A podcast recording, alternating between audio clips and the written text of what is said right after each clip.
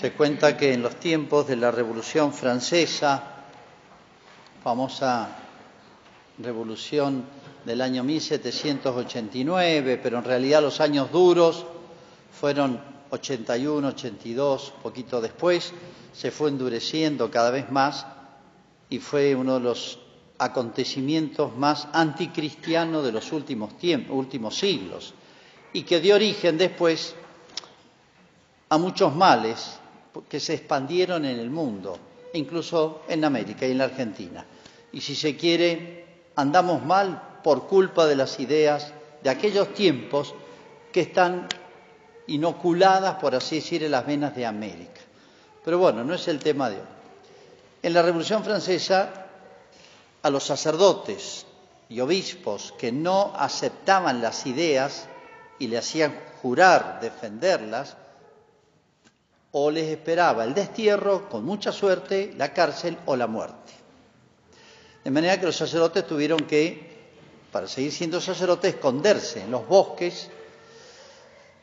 Imagínense aquella época, la mayor parte de la población era campesina o en las ciudades se escondían las casas. Bueno, y, e idearon esto para no perderse la misa. Los sacerdotes idearon esto celebraban misa en una casa escondidas, en un horario determinado, y todos en secreto se avisaban, sin moverse de sus lugares, y a esa misma hora rezaban desde sus casas y adoraban el Santísimo. No podían ponerse de manifiesto porque los metían preso y los guillotinaban, los mataban, empezando por el sacerdote, ¿no? Y así hicieron cadenas en todas las grandes ciudades de oración, de participación de la misa y de adoración. Fíjense lo que es la fe en la fuerza de la Eucaristía y para la Eucaristía no hay distancias. En los pueblitos campesinos, que son los que se levantaron en armas, el norte, noroeste francés, los campesinos se levantaron en armas y pelearon tres años, hasta que fueron casi aniquilados, todos, hombres, mujeres, niños, todos. La orden era matar a todos. Los sacerdotes se escondían en los bosques y bueno, hasta que al final los agarraban o se tuvieron que ir. ¿Y qué hacían en los pueblitos? No podían vivir sin la misa. Entonces, ¿qué hacían? Hasta que pudieron. Se juntaban, rezaban toda la misa, sobre el altar ponían el misal, cuando llegaba el momento de la consagración, hacían un silencio y después retomaban y hacían una comunión espiritual. La llamaban misas secas, hasta que eso disgustó también a los gobernantes y las prohibieron, cerraron las iglesias y después las quemaron todas las iglesias. Bueno, pero fíjense la fe del pueblo, su sacerdote muerto, preso, desterrado o escondido en los bosques, a esa misma hora el horario de la misa principal del pueblo estaba celebrando en algún lugar si estaba vivo. Y ellos acá hacían esa misa sin sacerdote. Pero no hay que ir tan lejos. Esto lo cuenta Juan Pablo II. Apenas sube al pontificado, él venía de Polonia, todo el sector de los partidos de los países comunistas. Si no mal no recuerdo, lo, lo dice de Ucrania, que Stalin eh, metió preso y mató a todos los sacerdotes católicos. Y quedó sin sacerdote el pueblo. El pueblo ucranio era muy católico. Entonces, ¿qué hacían? Eso mismo. Ponían un misal, atravesaban una estola sobre el misal que representa el poder del sacerdote y rezaban la misa. Y yo he visto fotos de, por ejemplo, los entierros donde el sacerdote siempre en los pueblitos chicos acompañaba hasta el cementerio en procesión con monaguillos, todo. En la época comunista iban con, una, con un asta colgado una estola, como diciendo acá tenía que ir el sacerdote, pero no tenemos sacerdote. Está preso o lo mataron o se tuvo que escapar. ¿Qué hay detrás de estos episodios del pueblo cristiano en tiempos de persecución de ayer y de hoy? Porque esto último ocurrió casi en nuestros tiempos, cómo el pueblo cristiano valoraba la, Eucaristía, valoraba la presencia real y no la podían tener. Por eso hacían comuniones espirituales. No podían hacer otro, ¿no? Otra cosa. Y qué contraste o qué reproche para nosotros que tenemos la presencia real, viva, y a veces la tomamos poco en cuenta o la, valoramos poco. ¿eh? En esos tiempos de ausencia de sacerdocio. Y si no hay sacerdote no hay Eucaristía. Eso no era una misa, en realidad. Pero era todo lo que se puede hacer sin el sacerdote. ¿eh? Era, por así decir, la fachada de una misa. No era una hipocresía, por, de, ninguna manera. ¿eh? Pero nosotros, gracias a Dios, hasta hoy tenemos la misa, tenemos libertad de participar, nadie nos mete preso. Recuerden, los tres primeros siglos participar de la misa era pena de muerte y la iglesia creció. Nunca creció como en esos tiempos. Nunca se afianzó, afianzó tanto como en esos tiempos. ¿no? Otro reproche duro, creo que para nosotros. Bueno, lo esencial de la misa, meditamos ayer, es la consagración. Lo demás es como un movimiento ascensional hacia, esa cumbre. Bueno, como Dios hace las cosas bien, el tema lo había preparado. Vamos a refrescar un poquito. Recuerda el maná, ese pan extraño que al amanecer había en los campamentos de los judíos cuando lo sacó de Egipto. Bueno, eso marcó mucho a Israel, porque fue como diciendo, Israel tenía medio esta idea, tenemos un Dios aparte. Y era así o mejor dicho, era al revés. Dios tenía un pueblo aparte. Es verdad, lo privilegió. A ningún, dice un salmo, a ningún pueblo trató así, ni le dio a conocer tu voluntad, ni lo protegió, ni lo cuidó tanto como a él. Pero era porque iba a cumplir una misión que al final no la cumplió, hizo todo al revés. Pero bueno, semana quedó en el recuerdo de los judíos. Cuando Jesús hizo la primera multiplicación de los panes, eh, ¿Se acuerdan que hay después un diálogo? Lo, buscaban a Jesús para hacerlo rey y se escapó. San Juan, que recuerda todo, lo cuenta él en el capítulo 6. Es una joya. Hay una discusión. Ustedes me buscan porque llenaron el estómago, le dice. Y los judíos le, le empiezan a discutir a Jesús. Ya empezaron mal. Le empezaron a discutir a Jesús. Acababan de ver un milagro. Tendrían que tener un poquito de respeto. Dice el que nos dio Ustedes me buscan porque llenaron el estómago. No, el que nos llenó el estómago fue Moisés, le dicen, recordando aquellos 40 años del desierto del milagro diario. Y, Cristo dice, no, es Dios quien les dio el pan del cielo. Eso que decimos, la, Dios les dio el pan del cielo, se refiere al maná. Bueno, una discusión que llega a este punto, donde Jesús les dice, yo soy el pan vivo bajado del cielo. Le está hablando que Dios es el que hizo el milagro del maná.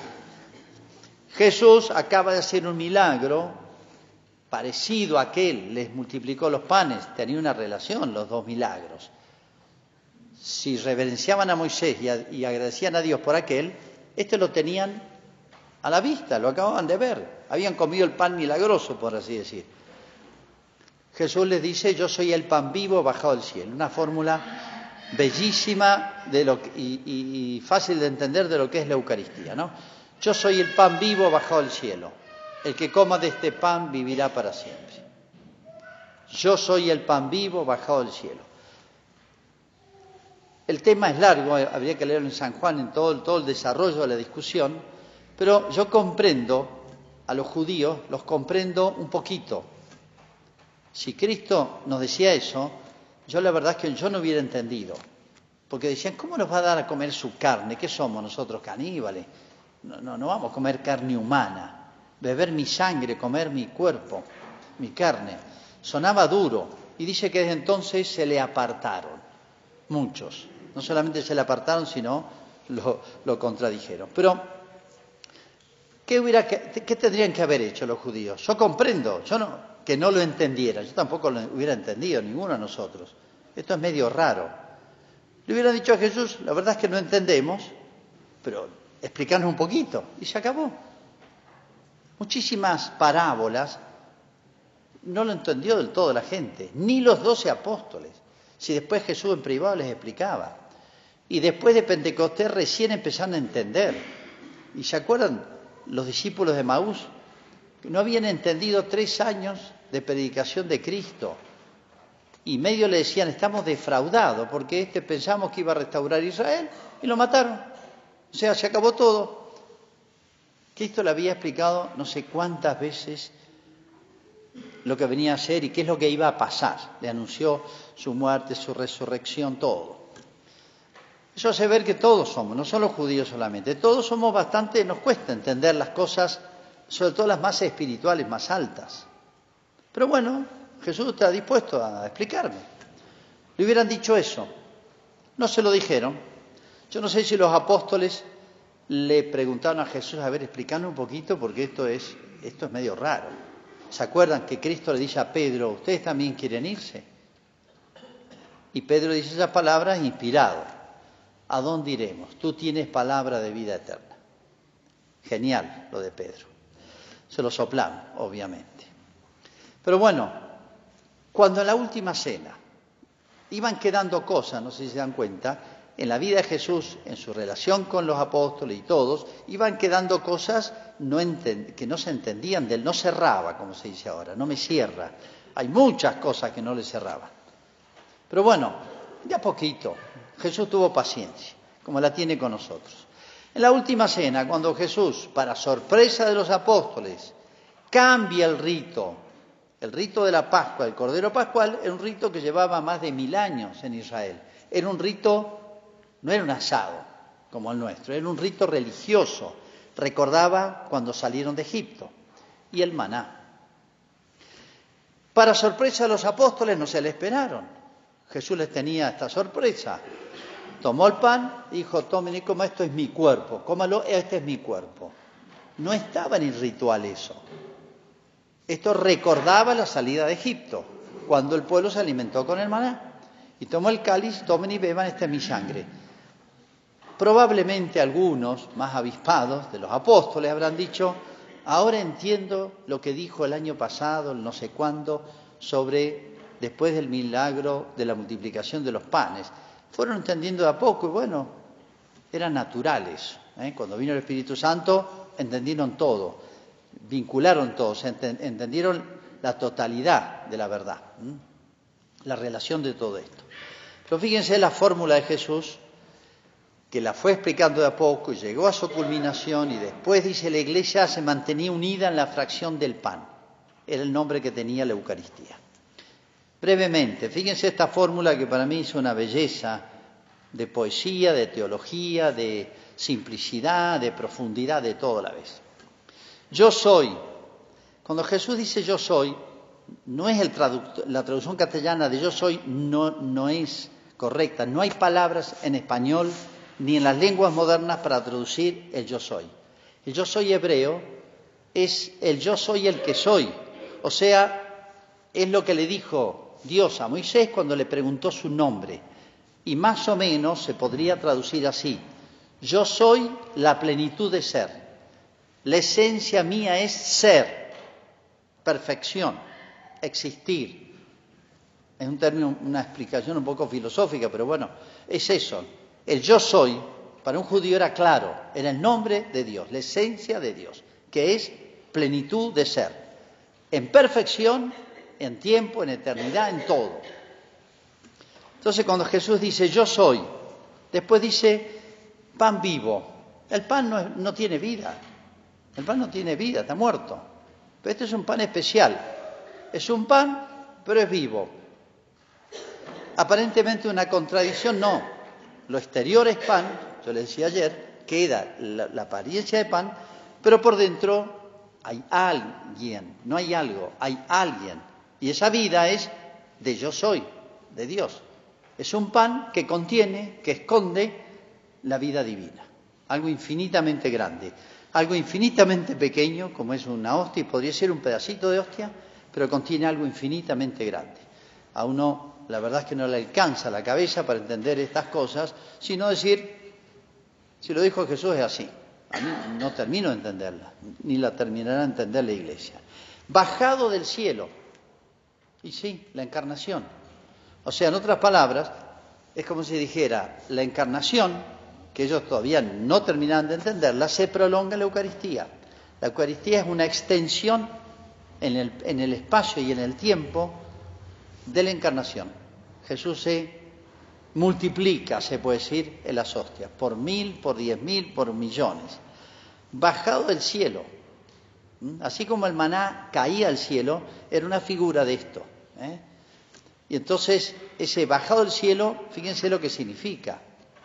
Es decir, o sea, Dios se dignó o se dignó, se humilló de, hacerse, esconderse en la humanidad y ahora más, esconderse en el pan. Ni siquiera la humanidad, su hermosa humanidad, su carismática humanidad, su, eh, toda la, plenitud humana que tenía y que, y que fascinaba y que, y que arrastraba multitudes. Y bueno, ahora ni siquiera así, ni lo humano se ve de Jesús. Se esconde más, se humilla más. El que coma de este pan vivirá para siempre. O sea, vine al cielo para llevármelo. Podemos decir esto haciendo una comparación. Así como yo me puedo subir en un avión para trasladarme a Europa, me subo al avión y me bajo allá. El avión es el vehículo. Podemos decir esto. El pan es el vehículo que inventó Jesús para venir del cielo y volver al cielo, pero conmigo. Para meterse adentro mío porque es la única manera, porque el pan se come. ¿Para qué es el pan? Para comer.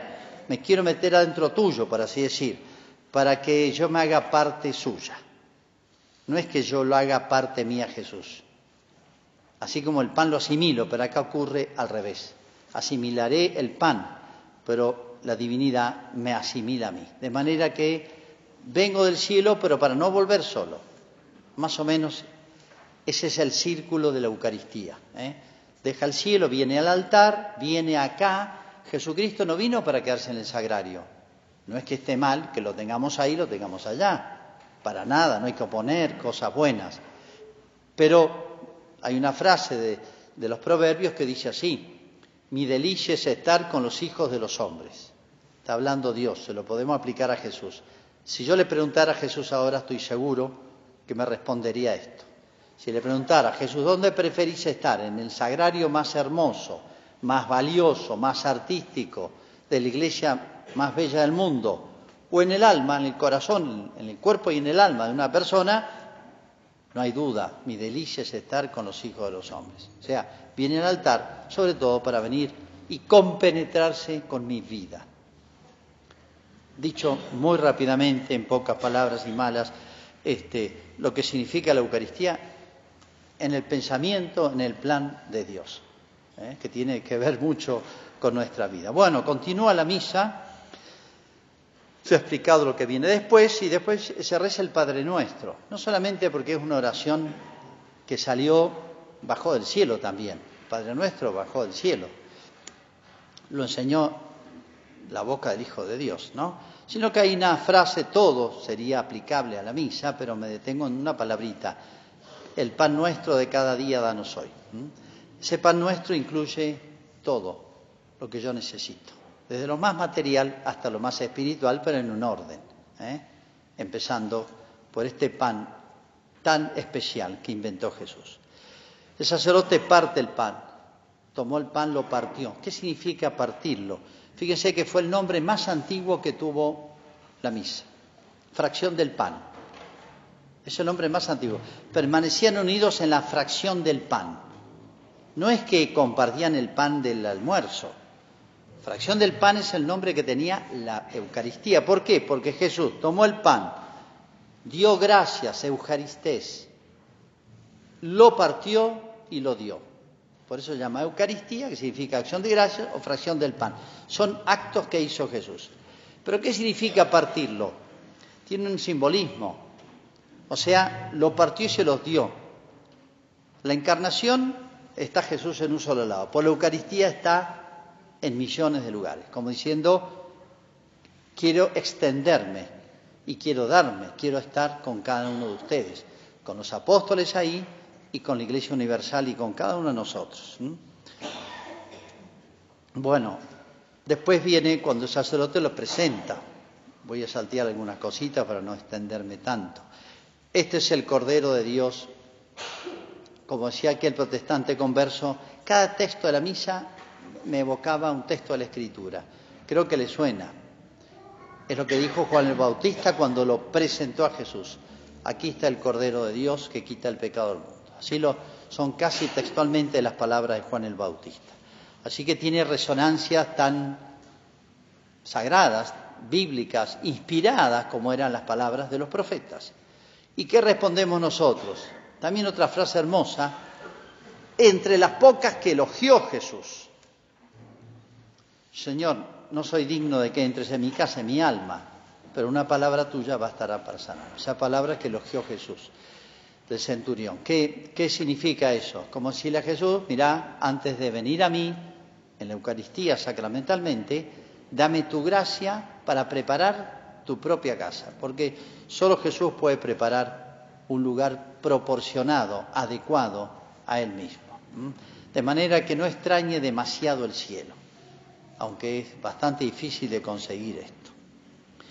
Bueno, hay que ver lo que significa la comunión, que es lo que yo decía, el pan vivo bajado del cielo, es para que el que coma este pan vivirá eternamente. El gran teólogo Santo Tomás dice, ¿por qué? Si el que coma este pan vivirá eternamente, yo cuando comulgo me, voy a morir. No, no es un remedio de inmortalidad, en el sentido que no voy a morir. ¿Qué pasa? ¿Falla la Eucaristía? No, dice Santo Tomás, interpretando la Escritura, dice esto. La Eucaristía tiene poder para resucitarme y resucitar todos los cuerpos del mundo, porque es Cristo, pero no lo hace ahora, lo va a hacer después. O sea, la Eucaristía es como un remedio de inmortalidad. Por eso, si es solemne la primera comunión, también era, se ha perdido casi esto, era tal vez más solemne la última comunión, se llamaba viático. Y antes se llevaba con muchísima solemnidad en las calles de las ciudades y de los pueblos. El viático, había una persona que estaba mal, pedía al sacerdote y bueno, le llevaba la última comunión, que la que presuntamente era. Pero no era llevarla como hacemos ahora, medio escondidas. No, iba el sacerdote, iban los monaguillos, en los lugares donde se andaba más, estoy hablando de ciudades como Buenos Aires. Hay un relato de un protestante inglés del año 1825 vi pasar muchas veces. Dice que iba un sacerdote al atardecer, un carro blanco, con mulas blancas, monaguillos, tocando la campana y el sacerdote ahí llevando el viático. Y cuando pasó frente a un teatro, donde estaba él, en una obra de teatro, escucharon la campanita, los actores pararon, se arrodillaron en el, en el escenario él estaba enojado, dice, yo miré, me tuve que, eh, estamos todos sentados, me tuve que arrodillar, todo el mundo se arrodillaba porque estaba pasando el viático por la puerta del teatro. Buenos Aires, 1825. Cómo han cambiado las cosas, ¿no?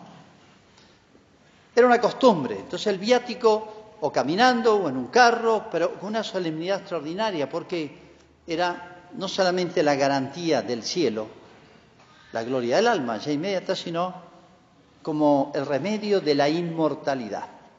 Para ahora, no, ahora va a morir, como Jesús. Pero esa Eucaristía va a tener, tiene fuerza, pues ya está. Tiene fuerza desde adentro el día de mañana para resucitar aún el cuerpo. Por eso en el cementerio, el que, descansa en paz y la palabra cementerio significa dormitorio, nos recuerda también a la Eucaristía. Bueno, la misa termina con el ite misa est. La misa ha terminado, podéis ir en paz. Equivale al consumatum es de Jesús en la cruz. Todo está consumado. O sea, ya está terminada la obra de Jesús. O sea, ya está, la batalla terminó, el triunfo está, el ofrecimiento está hecho, ya está aceptado por Dios como diciendo ya no hay nada que agregarle. Lo que hace falta es que nos agreguemos nosotros a Él en cada misa. A través del tiempo, hasta la última misa que se celebra en la tierra, nos vamos pegando, uniendo, a medida que vamos apareciendo en la vida, al sacrificio de la cruz, que es el único camino que nos lleva al cielo. Como diciendo el consumatum est, ya está. Esta batalla entre el bien y el mal ya terminó, quédense tranquilos. Es lo que nos recuerda cada misa, el triunfo de Cristo. ¿eh?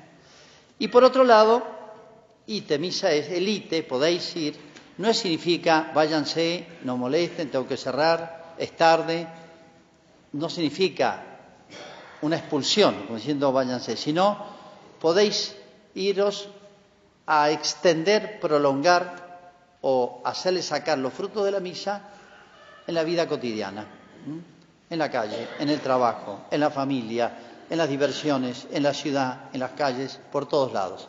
O sea, extiendan los frutos de la misa, que la misa de por sí, que es Cristo y es la gracia y es todo lo que Cristo nos deja, tiene fuerza para dar sentido a la vida, para alegrarnos la vida, para resolver nuestros problemas, para quitar nuestras tristezas, etcétera, y para hacerse presente en todos los momentos, en todos los lugares, en todas las personas, de todos los rincones de nuestra ciudad. O sea, la misa no termina acá, empieza otra misa, por así decir, nuestra misa diaria, que va más allá de las puertas y se extiende, por así decir, hasta los confines de la tierra.